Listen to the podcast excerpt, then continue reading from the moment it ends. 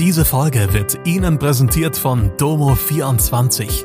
Ihr 24-Stunden Pflegedienst für zu Hause. Heute noch die Unterstützung finden, die Ihre Liebsten im Pflegealltag benötigen.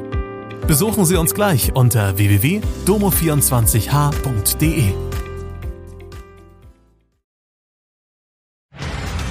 Hallo, das sind die Nachrichten am Freitag aus Mannheim und der Region. Urteil im Cold Case Jutta Hoffmann. Freiheitsstrafe nach Mord an Kindern, Vandalismus an Bahnanlagen, Bankberater betrügt Kunden.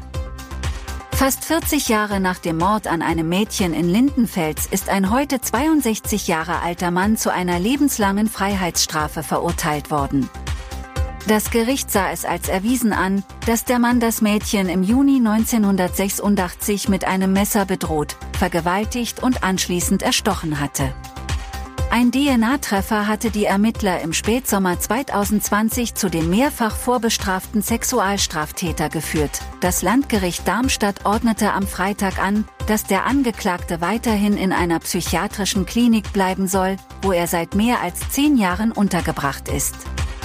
Wegen Mordes an ihren beiden sieben und neun Jahre alten Söhnen hat das Mannheimer Landgericht eine Frau aus Hockenheim zu 13 Jahren Haft verurteilt. Die Kammer sah es als erwiesen an, dass die Frau die Kinder am Osterwochenende dieses Jahres zunächst mit Medikamenten sediert und anschließend in ihren Betten erstickt hat. Die 44 Jahre alte Frau leidet nach einer Hirnblutung an einer Persönlichkeitsstörung, daher sei sie nur vermindert schuldfähig. Die Deutsche Bahn muss den Regionalverkehr nördlich von Mannheim derzeit erheblich einschränken. Der Grund sind Sabotage und Diebstahl etwa von Kabeln an den Bahnanlagen im Bereich Mannheim-Waldhof. Betroffen sind etwa die S9 sowie die Regionalbahnen 62 und 70. Fahrgäste nach Mannheim-Handelshafen, Mannheim-Neckarstadt und Mannheim-Lutzenberg sollen die Straßenbahn nutzen. Die Einschränkungen werden voraussichtlich bis Samstag andauern, so die Deutsche Bahn. Jahrelang soll ein Berater der Sparkasse Rhein-Neckar Nord Geld von Kunden unterschlagen haben.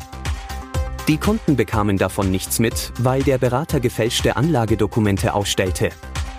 Aufgeflogen ist der Betrug in sechsstelliger Höhe, als sich ein Kunde mit einem der gefälschten Anlagedokumente an eine Filiale wandte. Das Geldinstitut hat dem Berater inzwischen fristlos gekündigt und Strafanzeige bei der Staatsanwaltschaft gestellt. Das war Mannheim Kompakt.